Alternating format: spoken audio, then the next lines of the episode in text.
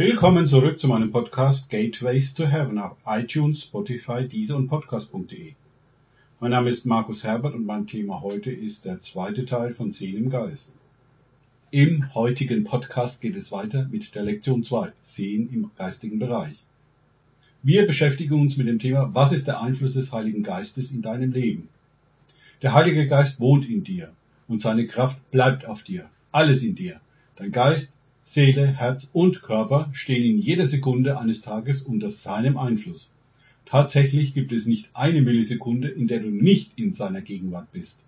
Alles, sowohl dein Gehirn, Verstand, Gedanken, Verständnis, Gedächtnis, Vorstellungskraft als auch Bilder und Ideen stehen unter dem Einfluss des Heiligen Geistes.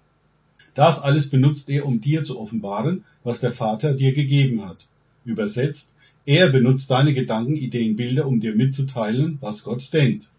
Sich das bewusst zu machen, ist der Schlüssel, um die himmlischen Bereiche zu sehen, in die du dich hineinbewegst, um es zu erleben.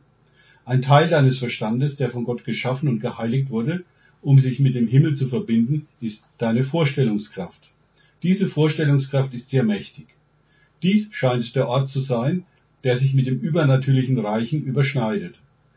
Es ist der Teil deines Verstandes, der Bilder sehen kann, die aus einem anderen Reich, dem Königreich des Himmels, stammen. Deine Fantasie ist dort, wo diese Bilder entstehen. Es ist wie in einem Ideenlabor, wo man Ideen ausarbeiten kann, bevor man sie in die Tat umsetzt, indem man visualisiert, sich vorstellt, wie die Idee sich entfalten könnte. Es ermöglicht dir, Dinge vorher auszuprobieren. Ich persönlich glaube, die Vorstellungskraft ist der Teil deines physischen Körpers, der sowohl mit deinem Geist als auch mit deinem Verstand gleichermaßen verbunden ist. Dein Geist benutzt diese Vorstellungskraft für die Offenbarung an dein Bewusstsein. Der Heilige Geist benutzt sie für das Wirken der Gaben des Geistes, um dich zu lehren und zu leiten. Dazu muss deine Vorstellungskraft für das Gute eingesetzt werden.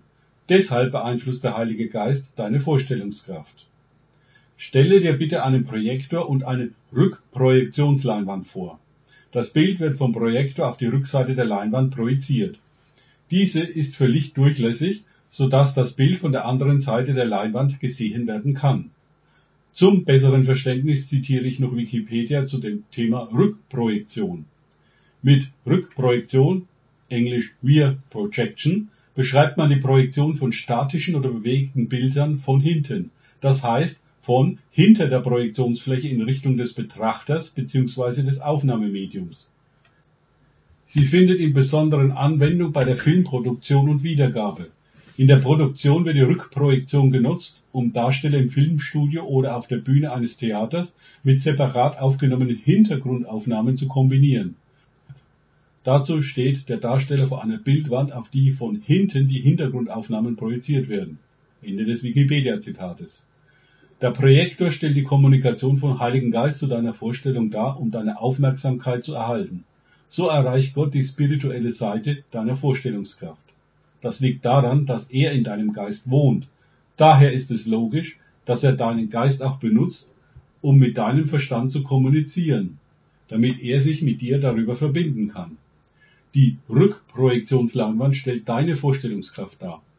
So siehst du die Bilder auf der anderen Seite der Leinwand, von wo aus der Heilige Geist das Bild oder auch ganze Videosequenzen projiziert. Wenn du auf das Bild achtest, das gerade vom Heiligen Geist aus geoffenbart wird, öffnet sich die Tür für den Zugang zu den himmlischen Bereichen. Der Heilige Geist spricht in der bildhaften Sprache von Träumen und Visionen. Er benutzt Bilder, um Ideen von sich auf deinen Verstand zu übertragen. Du siehst in diesem Augenblick im Geist, aber dein Gehirn erkennt nicht viel von dem, was es sieht, so dass es die Daten als irrelevant für dich im gegenwärtigen Moment ansieht und sie verwirft. Der Grund dafür, dass dein Gehirn auf diese Weise funktioniert, liegt daran, dass wir trainiert wurden, auf diese Art und Weise zu sehen.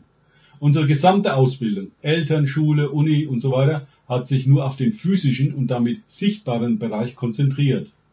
Am Anfang war das nicht so. Wir sind von Gott geschaffen worden, um geistig zuerst zu sehen, vor jeder anderen Art von Sinneseindrücken. Bei Adam und Eva vor dem Sündenfall lag der Fokus auf dem Geist. Dem waren die Seele und der Körper untergeordnet. Bei uns, also nach dem Sündenfall, liegt der Fokus auf dem Körper, dann die Seele und vom Geist haben selbst die Christen kaum eine Ahnung. Im Anfang war die Menschheit, wie Gott geschaffen, nach seinem Ebenbild und Gleichnis. In Johannes 4 erklärt Jesus dies folgendermaßen. Gott ist Geist. Da dies also der Fall ist, bist du auch ein Geistwesen. Du wurdest geschaffen, um wie Gott auszusehen. In Psalm 104 heißt es, dass Gott in Licht gekleidet ist. Also waren Adam und Eva es auch. Psalm 104, 1 bis 2. Preise den Herrn meine Seele. Herr, mein Gott, du bist sehr groß. Mit Majestät und Pracht bist du bekleidet. Du, der in Licht sich hüllt wie in ein Gewand, der den Himmel ausspannt gleich einer Zeltdecke. Und dazu noch Johannes 4, 23 bis 24. Es kommt aber die Stunde und ist jetzt, da die wahren Anbeter den Vater in Geist und in Wahrheit anbeten werden. Denn auch der Vater sucht solche als seine Anbeter. Gott ist Geist. Und die ihn anbeten, müssen in Wahrheit und Geist anbeten. Mehr noch können wir bei Adam und Eva davon ausgehen, dass der Geist außerhalb der Seele ist und diese außerhalb des Körpers. Könnten wir Adam und Eva vor dem Sündenfall sehen, würden wir sie wahrscheinlich als Lichtwesen wahrnehmen. In diesem Licht waren die Seele und der Körper verborgen. Das ist die eigentliche göttliche Ordnung. So waren Adam und Eva geistige Wesen, die einen physischen Körper beherbergten. Ihre Körper befanden sich im Inneren ihres Geistes. Als sie verbotenerweise vom Baum der Erkenntnis von Gut und Böse aßen, fand eine finstere Transformation statt. Ihr Körper ging nach außen und ihr Licht erlosch, weil sie nun darauf beschränkt waren, innerhalb ihres physischen Körpers zu existieren. Danke Gott für Jesus Christus und sein stellvertretendes Opfer am Kreuz von Golgatha.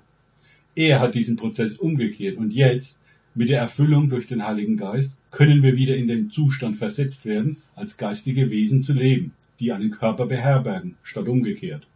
Wir sind eine neue Schöpfung, auch Gottes Werk genannt. Wir werden Licht im Herrn genannt. Wir werden rechtschaffen und heilig und untadelig genannt. Wir werden Söhne und Töchter genannt, Kinder Gottes. Uns wird gesagt, so wie Jesus ist, so sind wir in dieser Welt. Du bist jetzt ein Geistwesen nach dem Bild Gottes, das einen Körper beherbergt. Meditiere über diese Information und bitte den Heiligen Geist, damit du sehen kannst, was dies für dich im Alltag deines Lebens bedeutet. Auch diese Lektion wieder mit freundlicher Genehmigung von Greg und Valerie Koyata, Copyright 2018 Koyata Ventures Incorporated, www.courtsofheaven.ca. Danke fürs Zuhören. Denkt bitte immer daran, kenne ich es oder kann ich es, im Sinne von erlebe ich es. Erst sich auf Gott und Begegnungen mit ihm einlassen, bringt Leben. Gott segne euch und morgen hören wir uns mit dem dritten Teil wieder.